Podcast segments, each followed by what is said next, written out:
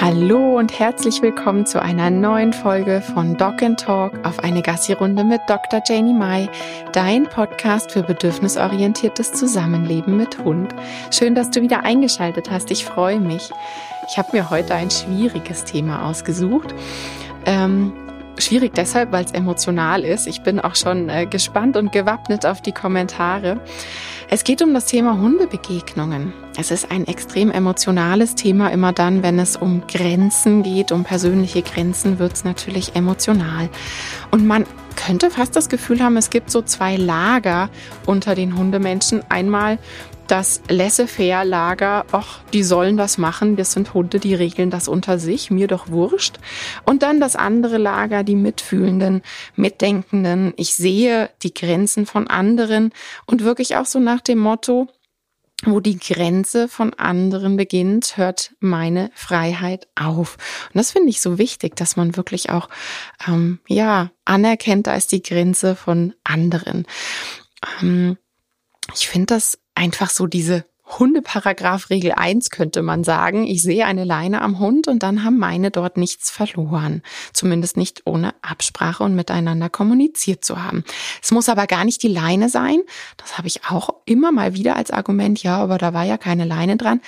Wenn ich sehe, dass da vorne gerade ein Hund-Mensch-Team ist und sobald wir sichtbar sind, wird der Hund zurückgerufen, an die Seite gebracht, vielleicht ins Sitz, die Aufmerksamkeit geht zum Menschen, haben meine Hunde dort nichts verloren.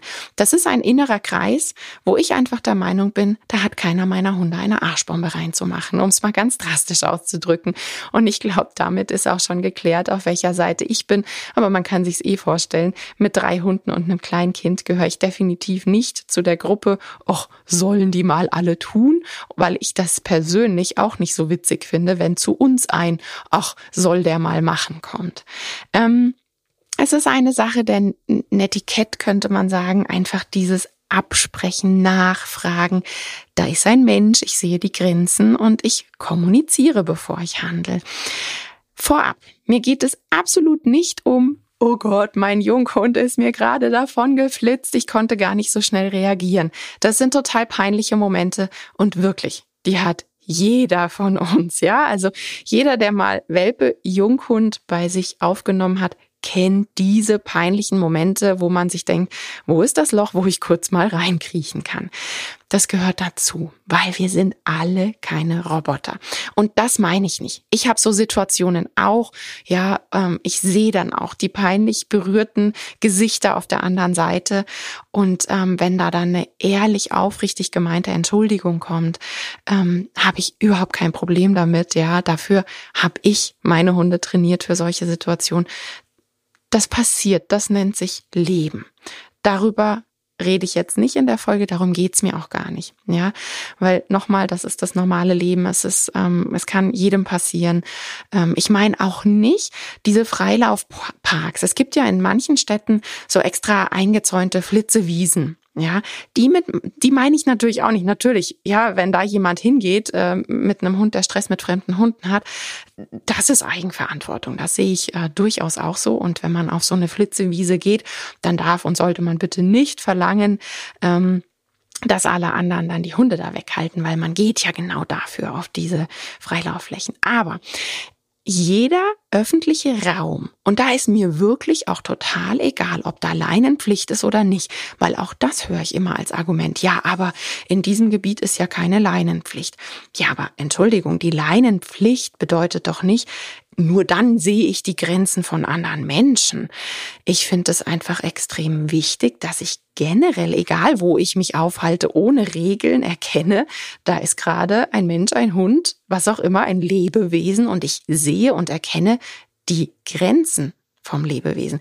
Ja, wenn ich in einem Freilaufgebiet bin, ähm, wo keine Leinenpflicht ist und da hockt eine Katze, lasse ich doch auch nicht meine Hunde die Katze jagen. Ja, also es gibt, egal ob es da Regeln oder Gesetze für gibt, es gibt ganz natürliche ähm, Regeln im Miteinander, ist zumindest meine Meinung.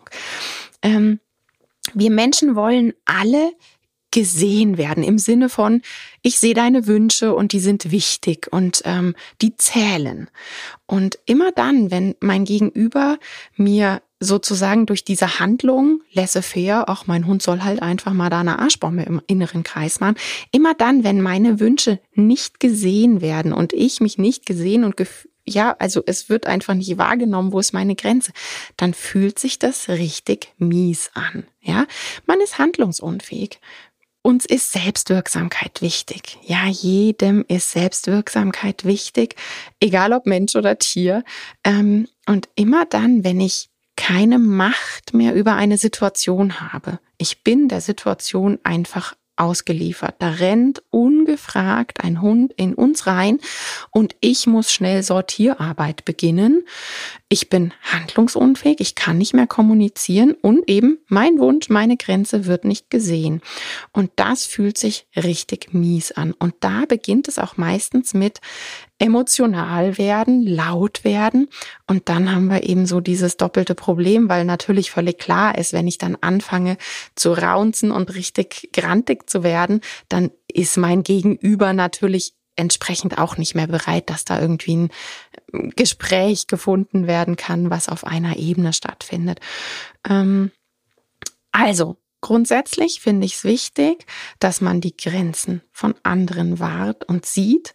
Und ähm, ja, dieses Miteinander kommunizieren finde ich so wichtig. Das heißt, wenn man da noch eine Chance sieht, der kann noch abgerufen werden, der Hund, dann wirklich immer den Weg wählen, irgendwie so dieses, ja, wie kriege ich da überhaupt noch eine Chance auf gemeinsame Sprachebene und das geht über das Positive. Das geht nur über das Positive, dass ich wirklich auch noch ein, ein Ohr finde, was irgendwie auf mich hören möchte. Das heißt wirklich ein nettes, oh, mein Hund hat richtig Stress, wir sind gerade noch im Training oder wir üben gerade irgendetwas. Ähm, ich weiß, da gibt's dann auch die Sachen mit, meiner hat ansteckende Krankheiten oder der hat Flöhe, was dann probiert wird. Ähm, natürlich, ich verstehe es, dass man das macht, ähm, aber eigentlich ist es total schade, dass es solche Sachen braucht, damit überhaupt meine Grenze gewahrt wird, weil da geht's dann nämlich gar nicht um die eigene Grenze. In dem Moment, wo ich sage, ey, mein Hund ist total ansteckend, ruf deinen Hund zurück, wird der andere Hund ja nur gerufen, damit der nicht krank wird. Das heißt, da geht's dann auch wieder nicht um mich. Eigentlich auch blöd. Also, das heißt, ich probiere erstmal mit einem mm, nett sein und äh, bitte auf Verständnis pochen. Ähm, was ich immer als problematisch ansehe, ist sofort die Nerven werfen und brüllen. Unsere Hunde sind hochsoziale Lebewesen. Wir leben mit ihnen in einem Familienverbund. Das heißt, soziales Lernen, das Nachahmen ist bei unseren Hunden extrem stark ausgeprägt. Da gibt es auch Studien, die das ganz klar zeigen. Das heißt, in dem Moment, wo ich die Nerven wegwerfe und brülle und aggressiv werde, wird es mein Hund durch reines soziales Nachahmen. Das heißt, wenn ich eh ein Trainingsthema habe, mein Hund hat Stress mit Fremdhunden, dann wird dieses Trainingsthema durch diese Handlung größer. Ähm, also ich weiß, es ist super schwierig, gerade eben dieses, meine Grenze wird nicht gesehen, ich bin im Stress, da wird man gerne mal laut. Das ist eine Übungssache. Ja, das ist wirklich eine Übungssache, dass man da so gefühlt einen Schritt zurückgeht, emotional und ähm, irgendwie probiert, ähm, ins Gespräch zu kommen, dass halt doch eine Chance ist auf ich werde gesehen und meine Grenzen und meine Wünsche zählen. Ähm, ich finde es wichtig, hierbei auch zu erklären, dass es eben nicht mehr so ist wie früher. Ich kenne die Zeit auch. Ich bin mit Hund aufgewachsen. Ich kenne das noch, wo so viel Platz im öffentlichen Raum war, dass Hunde eine Chance hatten, Bogen zu laufen und das war super leicht. Und das stimmt, das war früher einfacher. Aber das ist halt nicht mehr jetzt. Jetzt, gerade seit Corona, seit der Welpenschwemme, seit den ganzen Corona-Hunden, es ist extrem eng geworden im öffentlichen Raum. Die Hunde haben keine Chance mehr mit leichten, feinen Körpersignalen und ich laufe mal einen Bogen und ich tue mal, als ob ich an dem Grasbüschel schnüffel. Das reicht nicht mehr, weil wenn sie einen Bogen laufen, stehen sie vor einem anderen Hund. Das heißt, es ist so eng geworden, dass es gar nicht mehr geht wie früher. Auch wenn das früher leichter war für alle Beteiligten. Aber es ist halt nicht mehr früher, sondern jetzt. Das heißt, diese Enge führt dazu, dass ich handeln und trainieren muss mit meinem Hund. Ähm, schon alleine deshalb, weil es viele Tierschutzhunde gibt, die haben einen Erfahrungsrucksack. die haben Traumata. Und diese Retraumatisierung, die passiert, wenn wieder ein Hund ungefragt in mich reinbrettert, dann hat er wieder wirklich ein, eine volle Hormonschwemme. Der ist retraumatisiert, der Hund, der steckt wieder voll in seinen Ängsten drin. Das heißt, das Training ist gefühlt wieder auf Null. Das ist es nicht, aber es ist definitiv so, dass dadurch wieder ein Trainingsberg eröffnet wird. Und das finde ich richtig schade, um es mal nett zu umschreiben. Das heißt, ähm, hier ist wirklich wieder dieses Problem, ich muss alles sehen um mein Handeln zu reflektieren und vielleicht auch zu verändern. Das heißt einmal dieser Gedanke an die Enge. Es ist nicht mehr wie früher. Die können das nicht mehr einfach so. Sie brauchen unsere Hilfe, weil wir haben uns die Hunde zugelegt und der öffentliche Raum ist eng. Also wir müssen handeln und es gibt Hunde mit Erfahrungsrucksack und Traumata an die muss ich denken, weil die sind da, die gehören ins öffentliche Bild, die sind einfach da und an die muss ich denken und entsprechend handeln. Ähm, natürlich ist es toll, wenn man, ich nenne sie immer ganz nett, die Sonnenpupser. Wenn es einen Hund gibt, dem immer die Sonne aus dem Po strahlt, das ist wunderschön. Ich liebe solche Hunde, ich finde das toll. Aber es ist ein extremes Privileg. Und es ist tatsächlich der Normhund, der es eben nicht gut findet, wenn fremde Hunde kommen. Weil dieses ab Erwachsenenalter, ja, irgendwas zwischen drei und fünf, je nach Größe und Geschlecht, ähm, ab dem Erwachsenenalter ist es einfach so, dass es nicht mehr so ist, ich gehe auf eine Party, wo ich keinen kenne und sage, oh, super, wird lustig, ich werde schon irgendjemanden treffen, sondern ab Erwachsenenalter ist es so wie bei uns. Oh, ich kenne da niemanden auf der Party, dann bleibe ich lieber zu Hause am Sofa, ist auch bequem. Das heißt, ähm, dieses, ich finde jeden toll und ach ja, irgendwie findet man sich schon zusammen. Das hört auf, ja, das ist normal. Und der Normhund findet es eben nicht klasse, wenn er einfach angequasselt wird und angespielt und angesprungen wird, wenn seine Grenze, sein innerer Kreis missachtet wird. Und ähm, das sich nochmal vor Augen zu führen, dass wirklich dieses, mein Hund hat null Probleme, mein Hund mag jeden, ach ja, der kann super gut Hundesprache sprechen, der sieht es dann schon, wenn ein anderer ihn nicht gut findet und kann sich entsprechend gut ähm, verhalten. Das ist nicht die Norm. Das ist ein extremes Privileg. Und dieses Privileg, ich sage da immer, es ist wichtig, wenn man so einen privilegierten Teller hat, über den hinweg zu gucken. Man muss über den Tellerrand schauen, weil dieses Privileg ist echt ein großes Privileg und das haben die wenigsten, weil es eben nicht der Normhund ist. Und dann ist ganz oft die Frage, ja, aber warum wird das dann immer als so was Besonderes angesehen, wenn da ein Hund ist, der Leinenaggressionen oder grundsätzlich panische Angst vor fremden Hunden hat. Ja, die sieht man nicht so oft, weil die halt dauernd Spießrutenlauf machen und da hinfahren und da spazieren gehen, wo man halt nicht so sichtbar ist. Aber prozentual gesehen ist es echt umgekehrt. Du hast mit deinem sonnenpupsenden Hund ein absolut riesiges Privileg und da finde ich es extrem wichtig, sich das vor Augen zu führen, dass man eben dieses Privileg Privileg annimmt und sagt, boah, cool, das ist ein geniales Geschenk, aber sich auch entsprechend benimmt, wenn man draußen unterwegs ist, weil die Norm eben anders aussieht. Ähm, wir haben eh schon wenig Platz und es ist ja generell so, dass wir Hundemenschen ja mit äh, mit erwachsenen Menschen, die oder Radler, Jogger, das da, da gibt so die klassischen Lager, die Hundemenschen echt nicht mögen. Ich kenne viele Landwirte, die sehen einen Hundemensch nur von weitem und kriegen schon Ausschlag sozusagen. Also wir Hundemenschen haben es doch extrem schwer. Warum machen wir es noch untereinander uns so schwer? Das finde ich immer so schwierig. Deshalb hoffe ich, mit dieser Podcast-Folge ähm, ein paar Infos zu bringen, die dazu führen, dass man über seinen eigenen Tellerrand hinausschaut und wirklich auch mal probiert, sich in die anderen hineinzuversetzen, denn es ist eh schwer genug für alle Beteiligten. Wir haben, wir Hundemenschen haben eh schon wenig Platz. Also bitte seid nett zueinander. Wir brauchen das, dass wir uns gegenseitig unterstützen. Ähm, es fühlt sich leichter an, dieses Laissez-faire von früher. Ja, die machen das schon. Bin ich voll dabei. Ich verstehe das. Aber das Laissez-faire ist doch Faulheit unter uns. Ja, das ist einfach nur, ich habe keinen Bock zu trainieren oder ich habe gemerkt, ähm, es ist schwierig, einen, einen, sicheren Rückruf zu trainieren mit meinem Hund oder ich habe keinen Bock auf Schleppleine. Auch das kenne ich immer wieder. Oh, die ist matschig, die ist so lang, das ist so nervig. Dann lasse ich den halt einfach rennen. Das ist unfair. Ähm, es geht wirklich darum, alle Personen zu sehen und ähm, entsprechend zu handeln, dass es eben allen gut geht. Und die Haltung laissez-faire ist wirklich was, was ich nicht mag. Ähm, wenn du ganz persönlich ein Thema mit fremden Hunden hast, beziehungsweise dein Hund, also dein Hund hat ein Thema mit fremden Hunden, dann ist auch hier wieder wichtig, dass du dieses Trainingsding hast und nicht die anderen. Auch hier ist mir wieder wichtig, wirklich zu schauen, ähm, ich kann nicht von der ganzen Umwelt verlangen, dass sie sich so verhält, wie ich es gerne hätte. Ähm, ja, du merkst schon, ich knöpfe mir beide Seiten vor, weil es einfach wichtig ist, dass beide Seiten einen Schritt aufeinander zu in die richtige Richtung gehen sozusagen.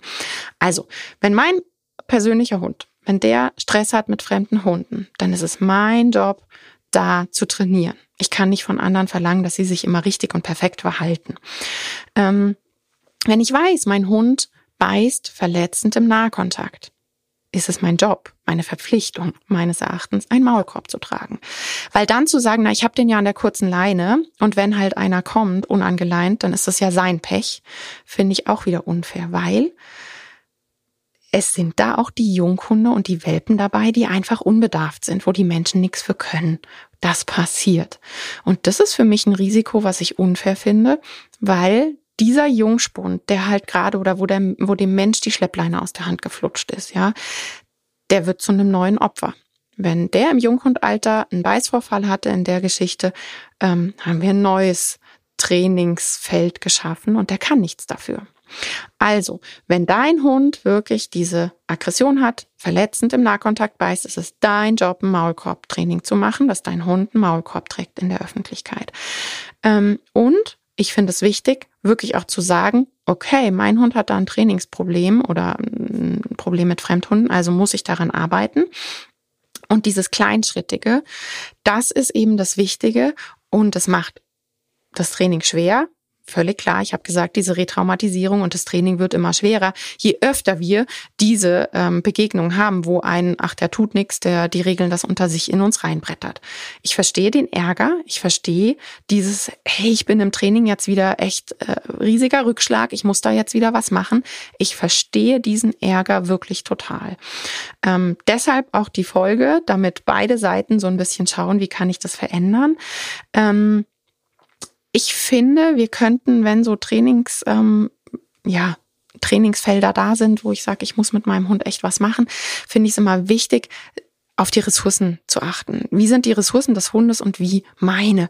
Das heißt Entlastungstage für euch beide. Vielleicht einfach mal nicht spazieren gehen oder ähm, irgendwo spazieren gehen, hinfahren, wo man definitiv niemanden trifft. Nur einmal am Tag spazieren gehen und ganz viel Auslastung im Garten oder zu Hause machen. Das sind alles Tipps, die ich in dem Fall gebe, ähm, weil es braucht da Entlastung. Wenn ich wirklich auch für einen selber ja, wenn man ist da im Training und dann geht man dreimal am Tag spazieren und hat dreimal am Tag einen richtigen Trainingsjob, das ist krass. Also ich kann es gar nicht anders sagen. Das ist sowohl mental wie auch alles andere. Das ist anstrengend und das würde ich nicht äh, also ich glaube, das schafft niemand auf lange Sicht. Deshalb mein großer Tipp, schau, dass du Entlastungstage machst für dich und deinen Hund. Das ist ganz wichtig.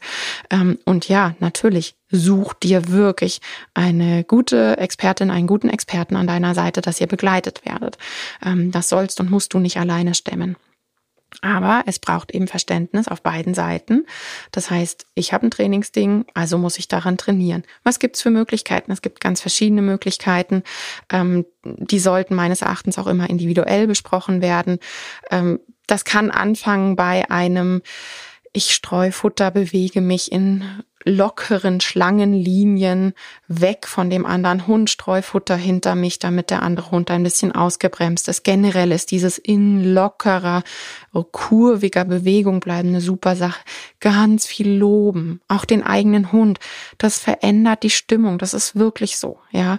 Alleine durch ganz viel Lob kann ich die Situation da schon ein bisschen verändern. Den anderen Hund freundlich ansprechen, in Bewegung bleiben, nicht stehen bleiben, nicht brüllen, nicht die Luft anhalten halten. Ähm, es kann hilfreich sein, dem eigenen Hund ein sicheres Bleib beigebracht zu haben. Dann den Hund, den eigenen Hund, der ein Problem hat, im Abstand lassen und den anderen Hund freundlich einsammeln. Da gibt's die verschiedensten Möglichkeiten und natürlich kann es auch grundsätzlich ein, ich schiebe mich körperlich dazwischen. Ich mag gar nicht das Wort blocken nehmen. Natürlich ist es blocken. Ich blocke den Hund schon. Auch durch eine ausgestreckte Hand blocke ich den anderen Hund. Ich meine damit aber nicht den anderen Hund mit einem Körperblock irgendwie über den Haufen rennen. Bitte sowas nicht machen. Gerade in der Nachbarschaft, ja, die merken sich natürlich sehr, sehr schnell, ey, immer wenn ich den anderen Hund treffe, dann geht's mir danach ähm, emotional schlecht, weil der andere Mensch mich niedermacht sozusagen. Dann haben wir da wieder eine Verknüpfung, die wir nicht brauchen. Aber dieses irgendwie splitten, Körper körperlich dazwischen gehen. Auch das, klar, Hilfe, ja. Aber ähm, ich würde da individuell schauen, wie kann ich meinem Hund helfen, welche Möglichkeiten gibt's. Und die andere Seite, die sagt, boah, ich habe halt so einen Jungspund, der will überall hinflitzen, der findet jeden und alles toll. In dem Alter geht's um Spiel, ganz viel um Spiel. Spiel du mit deinem Hund. Sieh zu, dass du Spiel etablierst. Ich habe eine Folge gemacht über richtiges Spiel. Hör dir die nochmal an. Such dir Lieblingsspielzeuge von deinem Hund sei du wirklich ähm, die Person mit dem, ja, wo dein Hund sagt, yay, mein bester Spielpartner ist mein Mensch. Und dann ist er nicht mehr so dauernd auf der Suche nach anderen Hunden. Ähm, und ansonsten gilt da natürlich auch individuelles Training, dass dein Hund nicht in Frust gerät, weil er nicht hin darf. Ähm, weil hier und da gibt's eben dieser, ich sag mal, Klassiker in der Jugendentwicklung, wo man erstmal denkt, das ist Leinenaggression, das ist dann sehr häufig Leinenfrust. Ähm, da soll es eben nicht hingehen. Deshalb sieh zu, dass dein Hund keinen Frust bekommt und mit dir ganz arg Spaß hat. Ähm, ja, also ich denke, ich habe alles Wichtige gesagt, ähm, was in was einfach ja Hundebegegnungen, was was für mich und meines Erachtens bei den Hundebegegnungen wichtig ist, dieses Aufeinander zugehen, den Blick auch über den Tellerrand hinaus zu den anderen richten und ähm, laissez-faire geht einfach nicht mehr, meines Erachtens. Ja, dieses, die Regeln das unter sich, das ist echt von früher. Das geht nicht mehr durch viele verschiedene Dinge. Aber es ist auch ganz wichtig, dass der eigene Hund so trainiert wird, dass er eben keinen Stress hat in Fremdhundesituationen. Natürlich ist es aufregend. Ja, ich würde lügen, wenn ich sage, ich gehe durch den Wald und zack, ähm, wir laufen ums Eck und dann steht ein anderer Hund vor uns, wenn ich dabei irgendwie äh, total easy peasy atmend äh, die Situation regle. Natürlich bin ich auch aufgeregt, ja. Mein Herz äh, wird schneller, aber ich habe Handlungsstrategien geübt. Das heißt, ich habe mich selber trainiert, damit ich weiß, ich mache dann das, das und das. Und das, diese Klarheit führt natürlich dazu, dass ich weniger Stress habe. Ich habe eine Handlungsstrategie. Meine Hunde wissen, wie sie durch Situationen kommen. Und ähm, nochmal auch erwähnt, mm, wenn es wirklich so ist, dass man sagt, ja, bei uns in der Nachbarschaft gibt's aber einen Hund, der beißt, der läuft frei rum, der läuft vom Hof, der hat schon ein paar Mal einen Hund gebissen.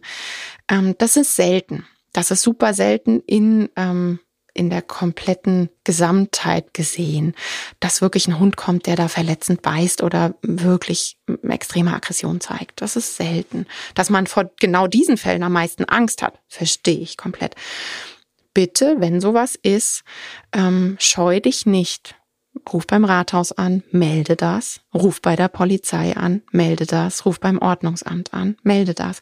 Weil du wirst ganz sicher nicht die einzige Person sein. Und das finde ich problematisch, weil das sind ja genau die Hunde, die es so selten gibt, die aber so dieses Bild prägen von der gefährliche aggressive Hund, ähm, der frei rumläuft. Das müssen wir nicht hinnehmen, wirklich nicht. Das müssen wir nicht hinnehmen. Ich hatte das auch schon mal in der Nachbarschaft. Da darf man sich wehren.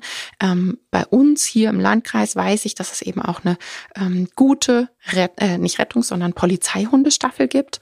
Eine gute Polizeihundestaffel, mit der man da ins Gespräch kommen kann. Und auch die kümmern sich um sowas und schauen sich das an. Ähm, macht was. Also da definitiv wirklich mein Rat, mach was, ähm, nimm das nicht einfach hin, das musst du nicht hinnehmen. Und wenn man halt sagt, ich war irgendwo spazieren und mir ist jetzt das zweite Mal aufgefallen, da läuft ein Hund frei, dann gehe ich da nicht mehr spazieren. Ja, wenn mich das stresst, mein Hund das stresst, dann suche ich mir andere Gassiwege. Aber klar, irgendwann wird's eng, ich verstehe das total. Von daher melden, weil wenn das immer mehr sind, die sich da melden, dann muss da jemand tätig werden. Also ähm, ich hatte das, wie gesagt, auch schon und irgendwann wird dann was unternommen und dann hat man allen geholfen, auch die, die sich vielleicht nicht getraut haben, was zu sagen, auch denen hat man geholfen und du musst das nicht hinnehmen. Okay, ich hoffe, ich konnte in der Folge so ein bisschen dazu beitragen, dass eben beide Seiten vielleicht einen Schritt aufeinander zugehen und ähm, die Situation auch ein bisschen anders sehen. Und ich freue mich wieder, wenn wir auf Instagram in den Austausch gehen. Und natürlich freue ich mich auch über positive Bewertungen bei iTunes. Ich wünsche eine schöne Woche. Bis nächste Woche. Tschüss.